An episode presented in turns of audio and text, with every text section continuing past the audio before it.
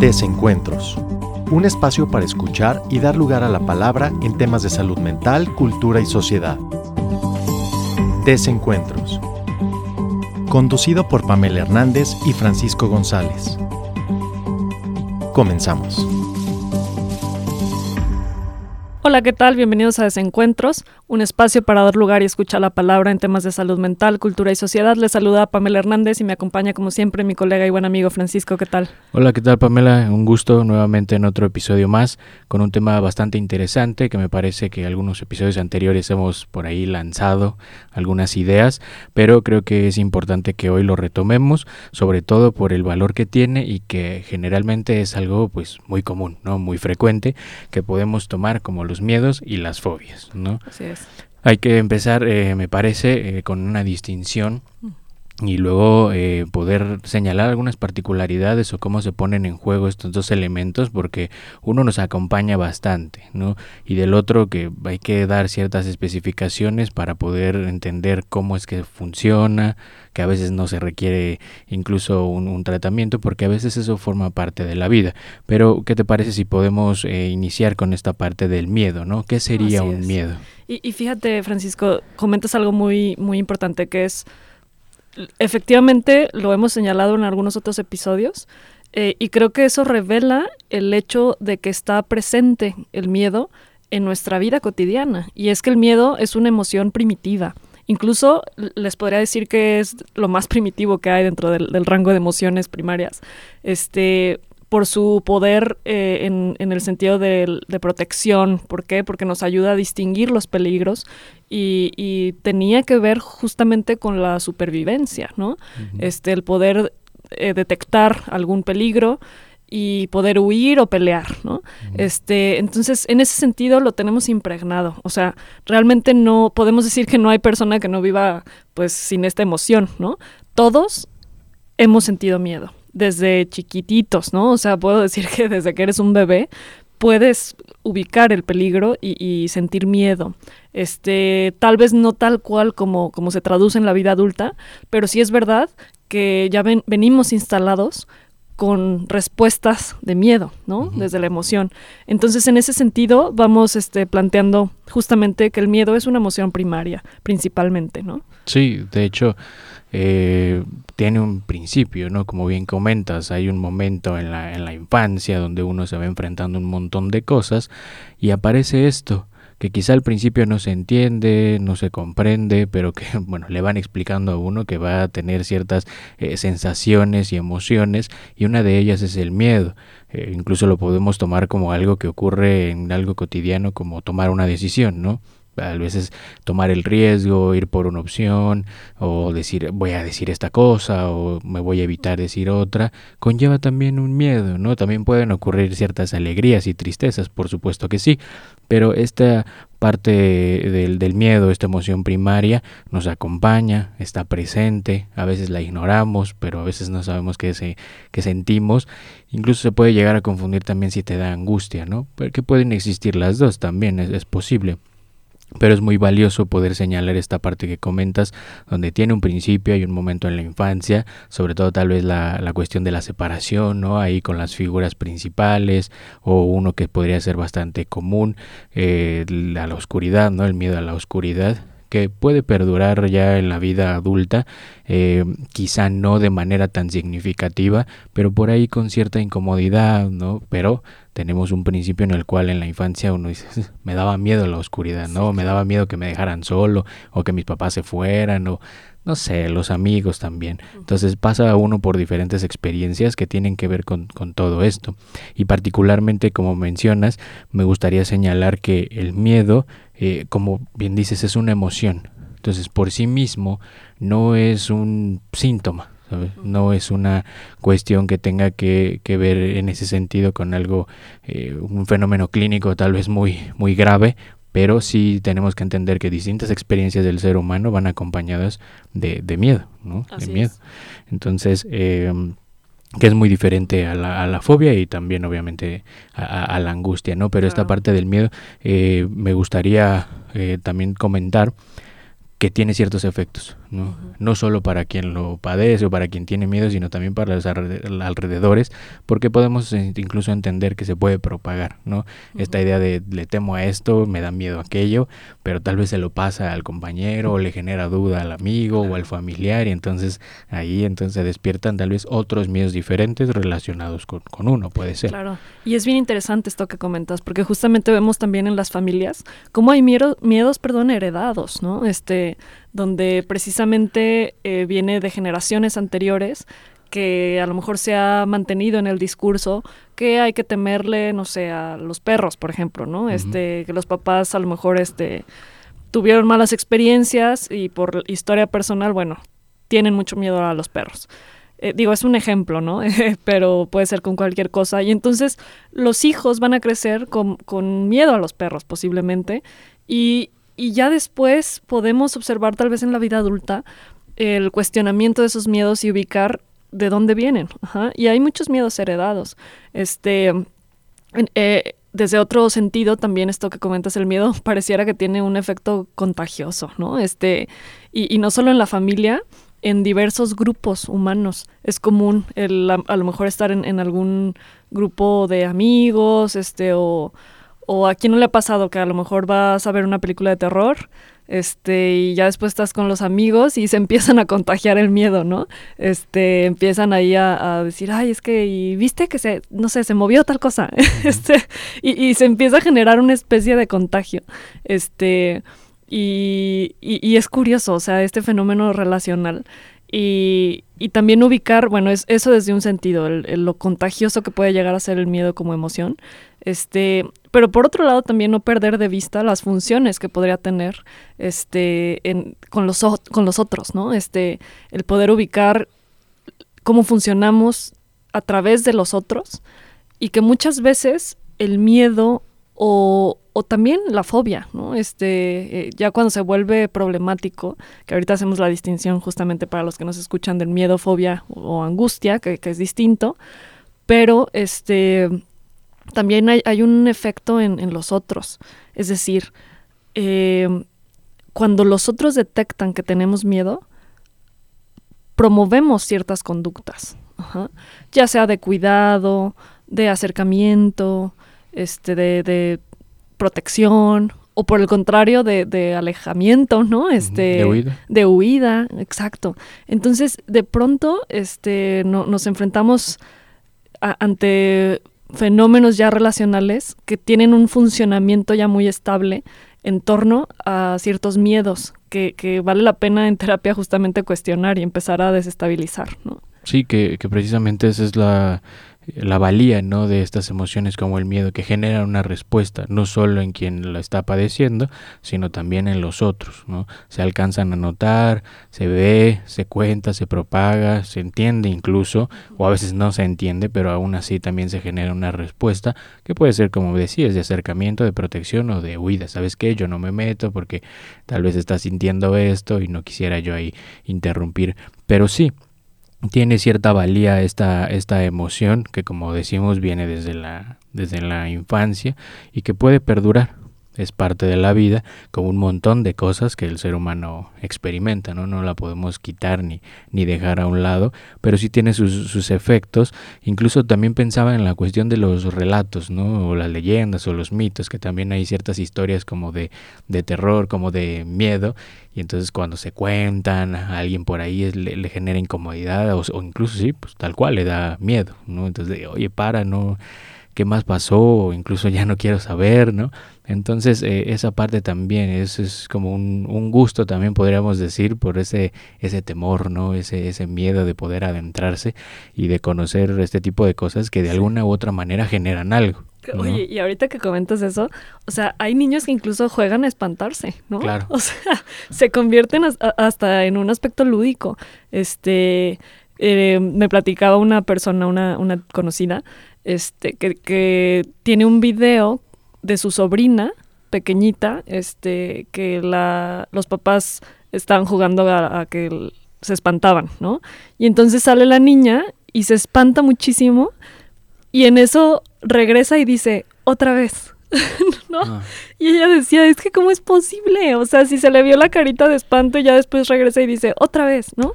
Entonces es curioso cómo se, se, vuelve hasta un aspecto lúdico, este, y no sé tu opinión, pero pareciera como con, una especie de, a través de, la repetición, el, poderlo asimilar. Sí, como te decía, me parece importante señalar que pues, uno pasa por distintas experiencias, sobre todo cuando es pequeño, eh, entonces no entiende, ¿no? Incluso le puede parecer divertido esto de, ah, me asustaron y otra vez y se vuelve un juego. Y de alguna manera sí, puede ser una, una forma en la cual admite, entiende eh, esta emoción que puede llegar a sentir. Tal vez, no sé, conforme vaya creciendo alguien más le espanta y, y le molesta, ¿no? Entonces ya puede ser la reacción diferente, pero aún así entiende va reconociendo que tal vez en un momento le fue divertido, pero quizás ya después no le gusta y también es bastante válido. ¿no? Entonces por eso eh, la importancia de señalar que esto acompaña constantemente y genera una respuesta, ¿cuál? Dependerá de cada quien pero genera una respuesta, te puede gustar, te puede no, incluso pues este, este juego que dices, ¿no? De, de espantar. Y, y de las historias que se cuentan, ¿no? También me parece algo que ocurre comúnmente que a los pequeños se les asusta con te va a llevar este señor, ah, ¿no? O te va a venir tal monstruo o algo así, ¿no? O sea, alguna cosa de esas y le, le producen miedo al, al, pequeño.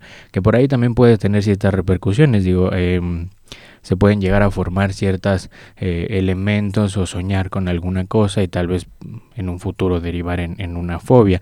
Me acuerdo del caso del hombre de los lobos, que es un historial de, de Freud, que tal cual nunca ve un lobo, o sea, para una fobia nunca ve un lobo, pero se le contaban historias.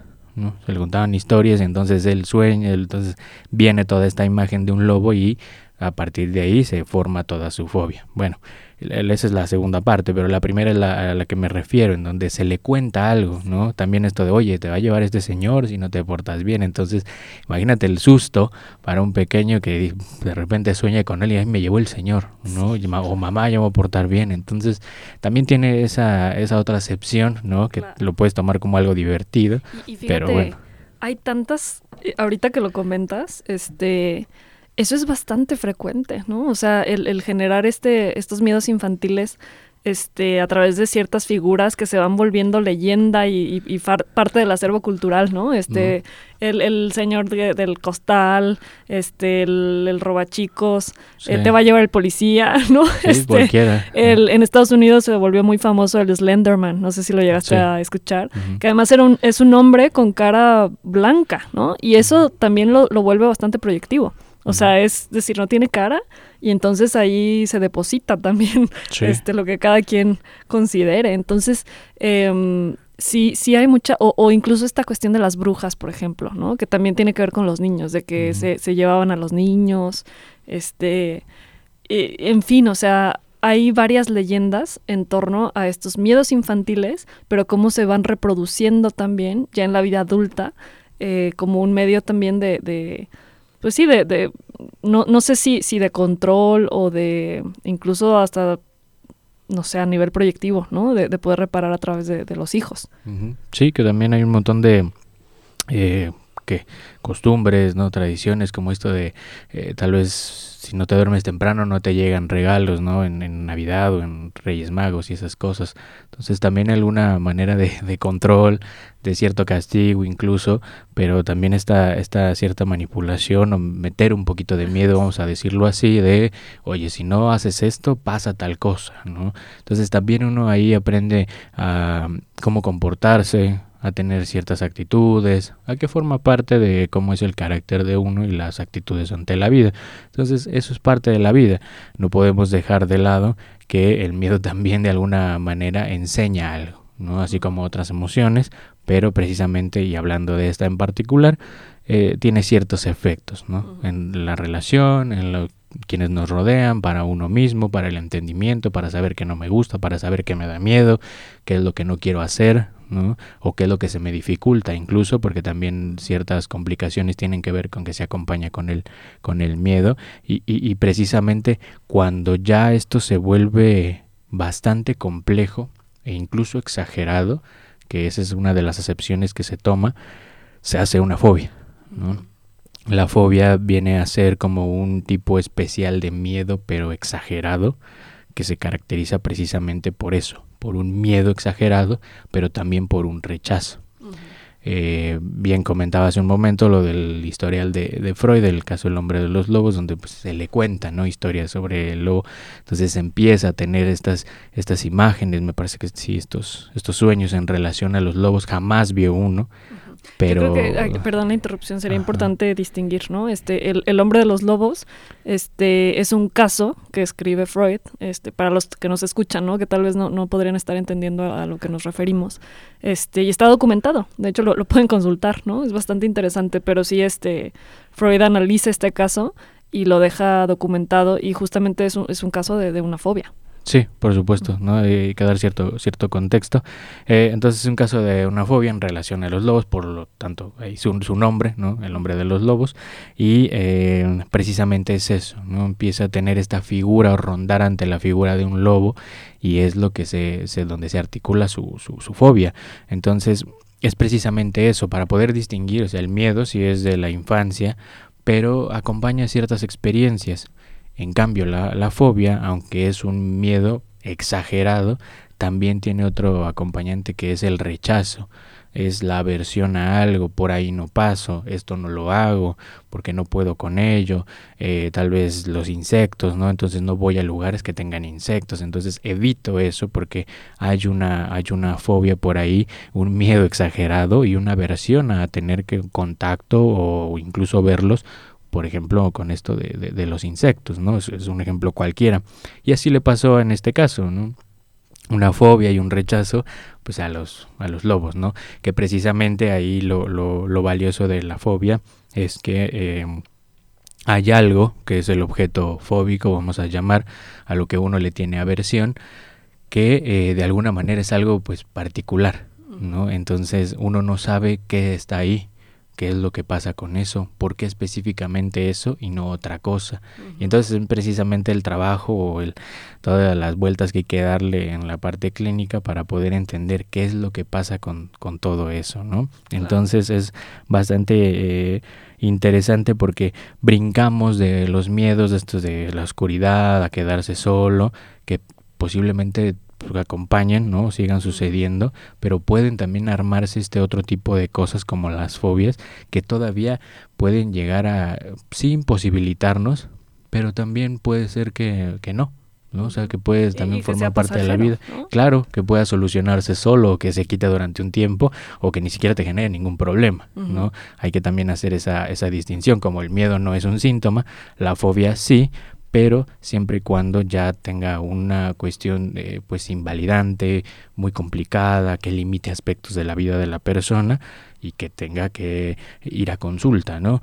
Pero también existen fobias que, como bien dices, o sea, pueden pasar, pueden ser parte de la vida, incluso algo que simplemente digas que no te gusta, pero también pueden ser eh, estas que tal vez en algún momento se resuelven solas, ¿no? Sí. Conforme va pasando tu vida se resuelven solas o se quedan ahí, pero solamente es no me gusta o no quiero o no lo soporto y no pasa nada. No tendrías por qué ir a, a, a un tratamiento tal cual, ¿no? Entonces, pasan ese tipo de, de, cosas o son muy específicas estos detalles de, de, la fobia, pero es muy importante considerar que, que pueden pasar estas cosas, ¿no? Sí. Entonces, eh, sí, puede, puede ser parte de la vida, puede que no, se puede solucionar sola. El problema ya es cuando tiene que ver con, con algo que se complejiza, ¿no? Eh, y puede ser un montón de cosas, no solo, por ejemplo, a los animales, que, que Freud decía que una de las eh, fobias o uno de los campos de la fobia tenía que ver con, pues, con los animales, ¿no? Y, y el otro campo que señalaba tenía que ver con estos de tal vez eh, algún movimiento, ¿no? un desplazamiento, algo del cuerpo, que podría ser lo que hoy es agorafobia, ¿no? por ejemplo. Entonces eh, tenía esos dos grandes campos, pero que de alguna manera otra vez eh, puede ser algo específico como los insectos, los animales, o puede ser algo que no es específico como los lugares, ¿no? Uh -huh. algo que esté abierto o algo que esté cerrado, pero aún así eh, puede ser que haya la posibilidad de que uno evite ese tipo de cosas y otras que no. ¿no? que se vuelva complicado y tal vez ahí sí requiera eh, tratamiento porque pues, no puede soportar tal vez estos, estos elementos que le generan esta, esta fobia, esta aversión, e incluso pueden limitar su vida, ¿no? Sí, claro, que te paralice, ahí es donde viene el problema, ¿no? Donde dejas de funcionar en la vida cotidiana. Eh, fíjate, Francisco, que me quedaba pensando, este, cómo se le ha designado tantos nombres en la psicopatología a distintos tipos de fobias, ¿no? Sí, bastantes. híjole, y, y, eso es, es complicado porque, digo, nosotros que somos psicólogos clínicos, o sea, no nos lo sabemos, ¿no? O sea, y es que no tiene importancia. Ahorita que decías esta parte uh -huh. de de lo particular, ¿no? O sea, el hombre de los lobos que fue a través este, de, de pues sí, de, de, los lobos, de estas figuras que, que uh -huh. aparecían en sueños, este, pero eh, si actualmente si uno busca, pues va a encontrar miles de terminaciones, esta parte de la agorafobia, pero seguramente encuentras N cantidad de, de denominaciones Sí. de fobias que tienen que ver con cosas específicas, ¿no? Este, y aquí lo importante es que son fobias y punto, ¿no? Este, no importa, o sea, es decir, aunque dos personas presenten fobia a los aviones, por ejemplo, que también es algo bastante común, Sí. este, cada persona tendrá que analizar específicamente qué ve en los aviones, Por supuesto. cuál es la representación, ¿no? Sí. Este, pero no, no es encasillar en lo mismo, en la misma denominación. No sé si me explico. Sí, eh, que hay un montón de, de armamentos, de, de términos que tienen que ver con ciertos prefijos y hay un montón de cosas, ¿no? Y así como hay de cosas en el mundo, hay de, hay de fobias, pero precisamente hay que saber qué representan para cada uno y esa es la valía del trabajo clínico, ¿no? Entonces, quizá podemos eh, continuar un poco con esta parte después de una, de una breve pausa. Desencuentros. Ya regresamos.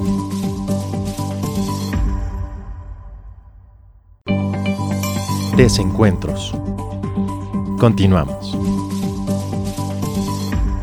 Hola, ¿qué tal? Estamos de vuelta en Desencuentros, de- retomando el tema de las fobias y también en los miedos. ¿no? Hace una pausa anterior, eh, mi compañera Pamela estaba comentando esta idea de los aviones o las personas que le tienen fobia a los aviones y que en realidad puede haber dos o más personas que le tengan eh, fobia a este medio de transporte, pero cada una en su particularidad, en su singularidad, en su propia historia, va a representarse algo ahí diferente, ¿no? que, que también juega un poco lo de otras disciplinas donde digamos alguien le tiene fobia a estos aviones y es el mismo avión para todos, es el mismo problema para todos, cuando en realidad no, hay, hay que saber bien qué se está jugando ahí, qué se está poniendo de uno, qué se representa, cómo está armado sobre todo, eh, eh, porque es muy diferente, puede ser el mismo objeto, pero en realidad nunca es el mismo objeto. Entonces podemos hablar de lo mismo, dos personas pueden llegar a consultarte sobre lo mismo, pero uno tiene que saber que cada historia se arma de manera diferente.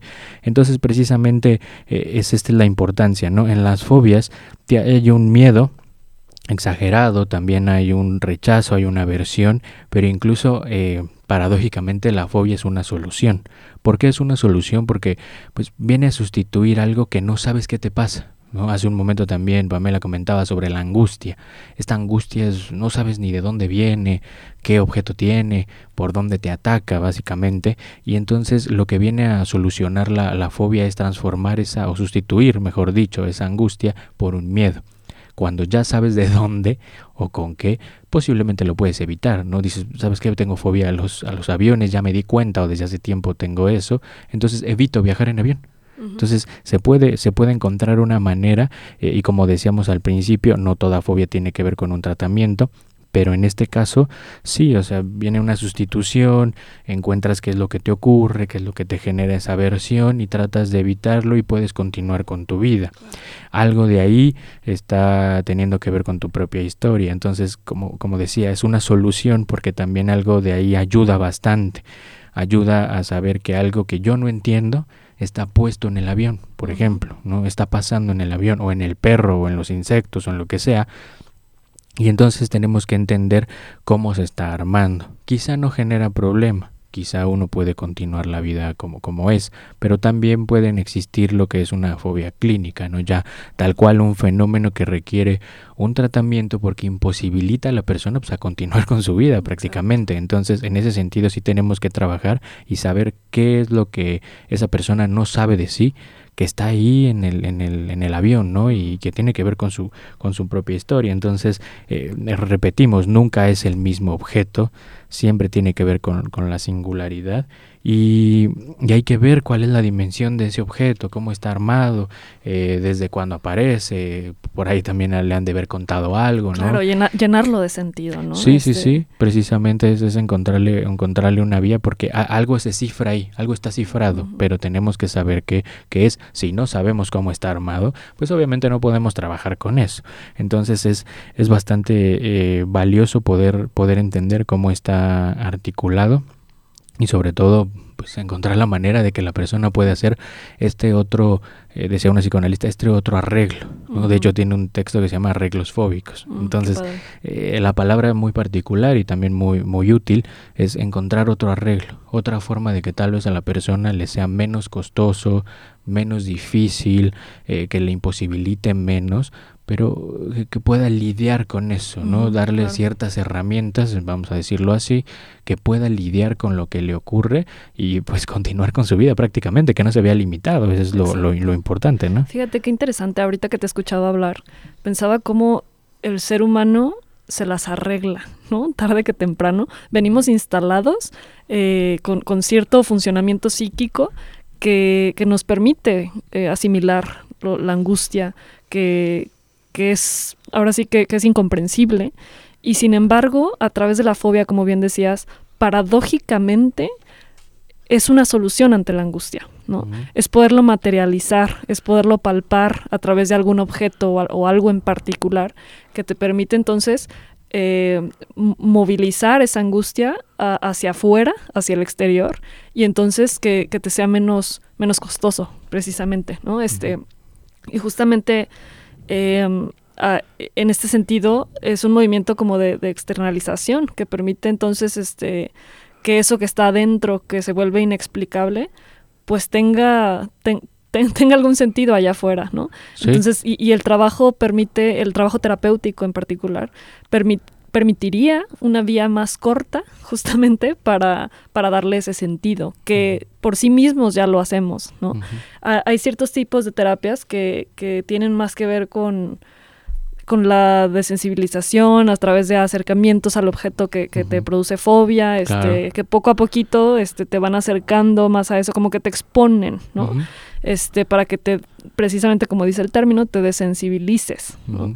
Sin embargo, eh, desde, al menos desde nuestra postura clínica, este, entendemos que, que lo mejor es poderlo palpar, ¿no? Es decir, no, no simplemente acercarte a ciegas, eh, porque si no, irremediablemente encontrarás otro objeto, ¿no? Este, a lo mejor lo, lo, lo cambias por otro, pero la angustia ahí sigue. Entonces, este, hay, hay, ciertas técnicas, pensaba, este, fíjate que hay un, hay un terapeuta que se llama Michael White, él promueve una, propuso en su momento, ya, ya falleció, este, una técnica que precisamente se llama externalización. Y entonces, este, es, es y, sobre todo en el trabajo con niños, es poder decir, a ver, este, dibújame tu miedo, ¿no? ¿Cómo se ve? Y entonces él promueve el, poderle dar un aspecto como si fuera un personaje. Eh, y entonces, no sé, ¿qué tamaño tendría tu miedo? ¿Cómo es? Eh, ¿Cómo se ve? qué textura tiene, qué colores, ¿no? Y entonces es, es una manera de poder simbolizar ah, de, forma analógica eh, aquello que está adentro, que, posiblemente no, no, no, encuentre solución, sino es a través de la externalización. Que sí, que ese es un punto clave y una idea bastante interesante, muy buena, que me parece que, que, la traes en el momento oportuno, porque ese es creo que el movimiento, ¿no? Hay algo que ocurre en ti, en tu propio espacio, digamos en el cuerpo, que cuerpo y espacio están ligados, y algo que no puedes entender y que de repente aparece tal vez en un sueño, y de alguna u otra manera se va, vamos a decirlo, materializando o se pone en un objeto. Entonces, ese pasaje de, de, de, algo, digamos, interno a lo externo es lo que consolida una fobia. Pone algo que te ocurre a ti que no sabes qué es, que precisamente está como lleno de sentidos, de significados, de algo, algo que se condensa en eso y se pone en un objeto o se pone en un espacio también como lo, eh, la agorafobia, ¿no? Eh, o los animales, pero se pone en algo y entonces ese pasaje es bastante interesante, de cierta manera apacigua, ¿no? Porque lo pones afuera pero de alguna manera sigue relacionado con eso. Pero ese es, la, ese es precisamente el punto que hablábamos hace un momento de la solución, porque como ya lo puse afuera en algún lugar o en algún objeto, ya lo puedo evitar. Y entonces quizá eso alivia un poco, eh, eh, eh, da cierto, cierta calma, ¿no? Incluso también quien lo pensaba en la, en la parte clínica, ¿no? En, la consulta, quien, quien viene a vernos es algo le ocurre pero viene y acá y tal vez eh, tiene un acompañante, que eso me parece también muy valioso, no solo porque lo pone afuera, sino porque hay alguien que lo acompaña. Y fíjate que eso no, no sé si te ha tocado escuchar o incluso ver. Eh, los miedos y esta parte de las fobias se reducen un poco, vamos a decirlo, cuando hay alguien que lo acompaña. Cuando tal vez a alguien no le gusta viajar en avión o tiene fobia a los aviones, pero va acompañado y entonces lo logra.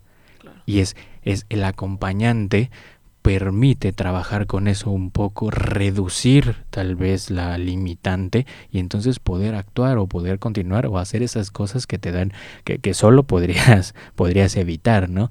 Entonces es, es, muy valioso sobre todo porque ese es nuestro trabajo, un cierto acompañamiento y vienen y, y cuentan y, y, me pasa esto, ¿no? Le tengo miedo a esto o incluso vemos que se articula una, una fobia. Entonces ese pasaje de lo interno al externo y aparte le agregamos el acompañante, vemos que hay otras posibilidades y otras formas de, de, pues, de, arreglárselas, como bien dices. ¿no? Pero definitivamente. Y fíjate, ahorita me acordaba, recientemente vi una película, este, en, está en una de las plataformas que se llama Las Nadadoras, si no me equivoco. No sé si ya la viste, pero eh, eh, habla de, de, una historia que sucedió en la vida real, uh -huh. eh, de unas hermanas que eh, viven en Siria y entonces ante el conflicto bélico huyen, ¿no? Y, entonces se, van, no, no recuerdo, le, les mentiría honestamente a, dónde, pero tienen que cruzar el océano.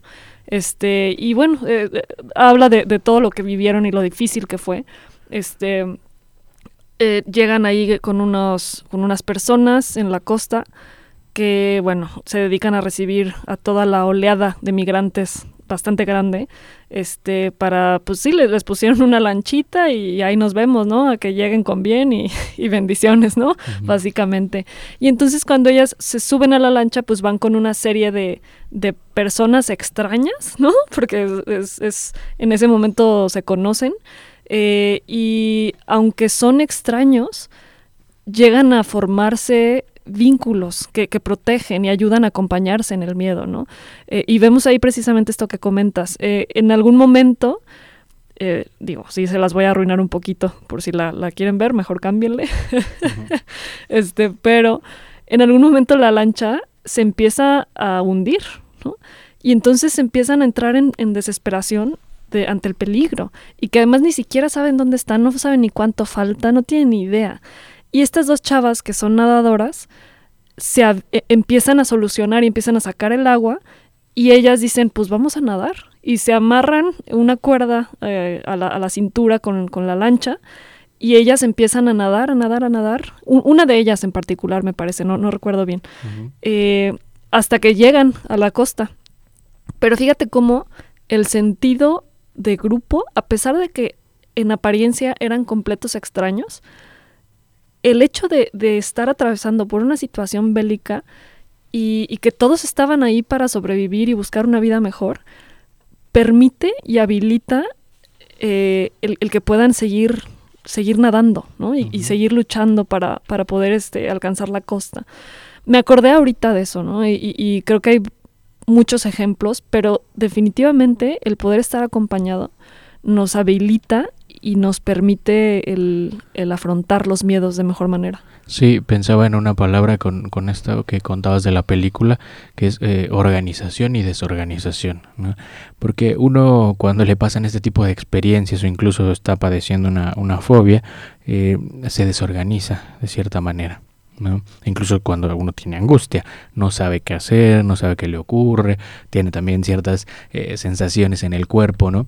Entonces eh, se desorganiza por completo y entonces la, la, la fobia da un cierto límite, lo acota, entonces sabes qué hacer, qué sí, qué no, y entonces ayuda. Por eso paradójicamente es una solución que puede ser parte de la vida, como decíamos, o puede ser algo clínico que necesite tratamiento. Y precisamente con, con lo que comentabas de la, de la película pensaba en esto, ¿no? Cómo hay ciertos eventos que nos pueden desorganizar, pero incluso tender una mano o tener ahí alguien acompañándote te ayuda a no desorganizarte por completo, ¿no? O incluso organizarte, a tener, claro, entonces lo, te, te, bordea un poco, te contiene también, ¿no? Puede ser una palabra. Entonces eh, te ayuda bastante a poder afrontar la situación, a sentirte acompañado, a poder reducir ese eh, miedo también, esa, esa fobia, ¿no? Ese miedo exagerado y, y puedes avanzar, ¿no? Puedes lograrlo. O incluso vamos a tener, puedes tener otra forma de arreglártelas con lo que no anda, pero también eh, no desaparece por completo pero sí vemos otra vez la, la, valía de tener ahí a alguien que puede escuchar, que pueda recibir, que pueda incluso alientar, ¿no? alentar, mejor dicho, eh, una, un, acompañante, ¿no? un amigo, que, que, que también viene bien en estos, eh, pensaba que no solo se dan en, digamos, en, en, las fobias, pero sino en la parte del rechazo, porque hay eh, estos discursos que se han dado bastante pues, en rechazo al otro, ¿no? En, aversión al otro, que sea diferente, que eh, estas cuestiones de racismo, de la homofobia, de transfobia y esas cosas, donde hay un rechazo al otro. Pero cuando alguien te tiende la mano, ya no te sientes tan solo, ¿no? ya no te sientes tan, digamos, mal, te, te, sientes acompañado, entiendes que hay un, una circunstancia en la cual puedes vivir, puedes avanzar, le das valor un, un, poco a lo que haces y a tu propia existencia, obviamente, pero entonces otra vez ahí ¿no? vemos el, eh, la cuestión de, del acompañante y de la valía, sobre todo tal vez en nuestro trabajo, que ese es, ese es el punto, ¿no? acompañar en toda una historia y, y, e ir tratando de hacer pequeños arreglos que sean menos costosos para la persona, y con costosos no me refiero a lo económico, sino tal vez a que sean menos limitantes o invalidantes en su vida, uh -huh. ¿no? Porque hay quien puede no salir de casa por tal vez una fobia, ¿no? Incluso también problemas de depresión. Uh -huh. Y hay que ver cómo trabajar con eso para que pueda encontrar otro sentido, otro arreglo, otra manera y poder avanzar en, en su vida, ¿no? Entonces, a veces se vuelve bastante complicado, pero en el tema que estamos hablando hoy, que son las fobias, puede ser que pase de largo, ¿no? Puede ser que por conforme pase el tiempo se solucione o se quede ahí y sea solamente una parte de, de las actitudes o del carácter de, de, la persona o incluso de sus propios gustos. Uh -huh. Entonces, eh, me parece muy, muy importante esta parte porque incluso también estamos muy impelidos con estos discursos de eh, para poder evitar ciertos riesgos tienes que llevar un estilo de vida de esta manera, tienes que comportarte de esta otra, tienes que hacer un montón de cosas que a veces hasta hay bastante desinformación y entonces uno eh, empieza a hacer ciertos, eh, a generar ciertos pues temores, ¿no? Ciertos miedos excesivos, a no caer en lo que se te dice que no tienes que hacer. Entonces también la misma sociedad o las mismas ideales que se venden propician que se articulen este tipo de, de fobias y es como no, porque tengo que seguir esta línea o tengo que seguir esta forma de vida o este estilo de vida y me genera aversión la otra en la cual podría caer. ¿No? Y entonces es, imagínate que yo me desvíe del camino que se me dice que tengo que hacer. Entonces vemos eh, que, que, esto se puede articular de cualquier lugar. Eh, por ahí decían que se genera a partir de una pesadilla, una fobia, a partir de una pesadilla, un sueño, o al menos ahí aparece y luego se pasa al exterior. Uh.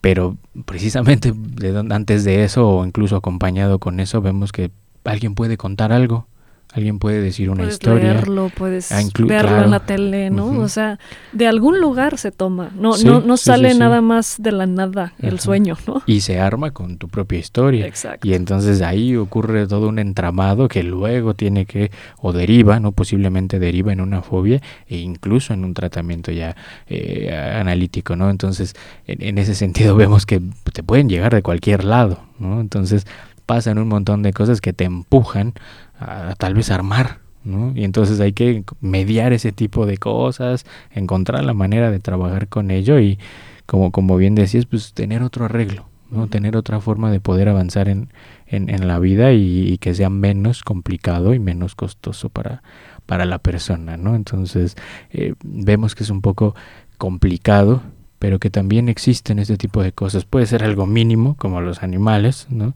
Pero también puede ser a los espacios, ¿no? Eh, ahí pensaba también en, en, una idea que era de la agorafobia y, esto que pues, en realidad no tiene un objeto específico, pero se pensaba, o decía una psicoanalista, que tiene que ver con un vacío, ¿no? O sea, un, vacío abierto o un vacío cerrado. Entonces vemos que no necesariamente tiene que ser algo específico, sino también puede ser algo que no es específico, pero que de alguna manera también vale, ¿no?